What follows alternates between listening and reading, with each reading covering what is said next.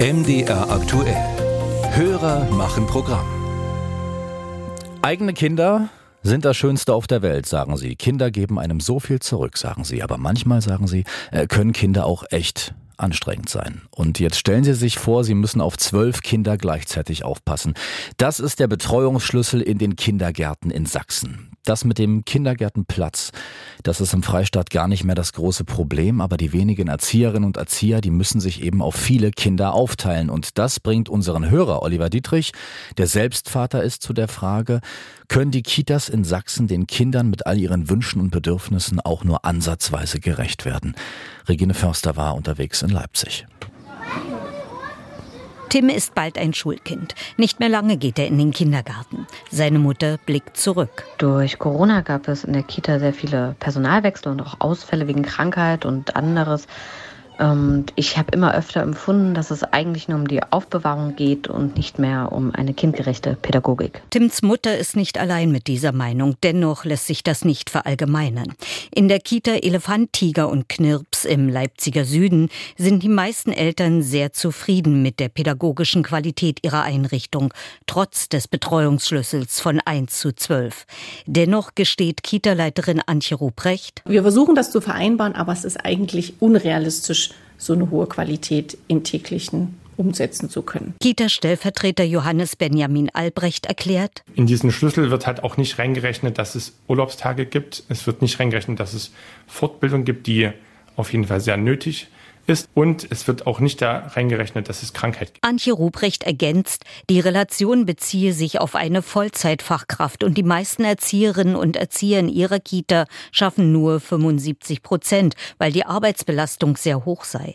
So komme man in der Realität auf ein Verhältnis von einer Erzieherin zu 17 Kindern. Oft hat sie schon erlebt, dass sie eigentlich den Tag mit einer zweiten Fachkraft geplant hatte. Doch wenn diese ausfällt, und dann muss ich alleine die Gruppe wuppen und kann meine Angebote, so wie ich sie mir vorgestellt habe, in einer größeren Gruppe nicht umsetzen. Und das passiert zu oft.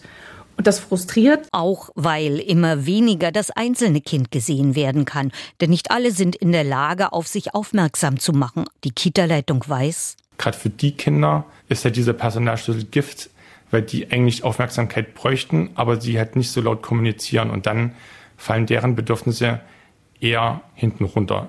Und die Kinder lernen eigentlich, ihre Bedürfnisse zu kommunizieren, ja, aber an oberster Stelle, dass ich mich in der Gruppe einfügen muss. Zum 1. August dieses Jahres wird die Kita-Gesetznovelle in Kraft treten. Sie erhöht den Personalschlüssel um 0,04. Nicole Wolfram vom Kultusministerium verteidigt die verschwindend gering klingende Zahl. Wenn wir es hochrechnen, macht diese echt kleine Zahl von 0,04 in der Fläche 1000 Erzieherinnen und Erzieher, die in Vollzeit arbeiten gehen würden und erzeugt Kosten in Höhe von 57,1 Millionen Euro. Da muss man erstmal das Personal dafür finden. Also wir können immer nur schrittweise die Schlüssel verbessern. Für eine Kita mit 30 Krippen oder 90 Kindergartenplätzen ist das etwa eine halbe Vollzeitkraft mehr als bisher. Manche Einrichtung wird die Entlastung kaum spüren. In den Kitas wünscht man sich, dass der Platzbedarf pro Kind nach oben gesetzt, die Arbeit der Erzieher auch finanziell besser anerkannt, die Ausbildung attraktiver wird. Der stellvertretende Kita-Leiter Johannes Benjamin Albrecht meint, da gibt es immer Luft nach oben. Die To-Do-Liste des Kultusministeriums ist lang. Wir sind dran, sagt Nicole Wolfram vom Kultus. Länger vertrösten lassen sich die Kitas auch nicht.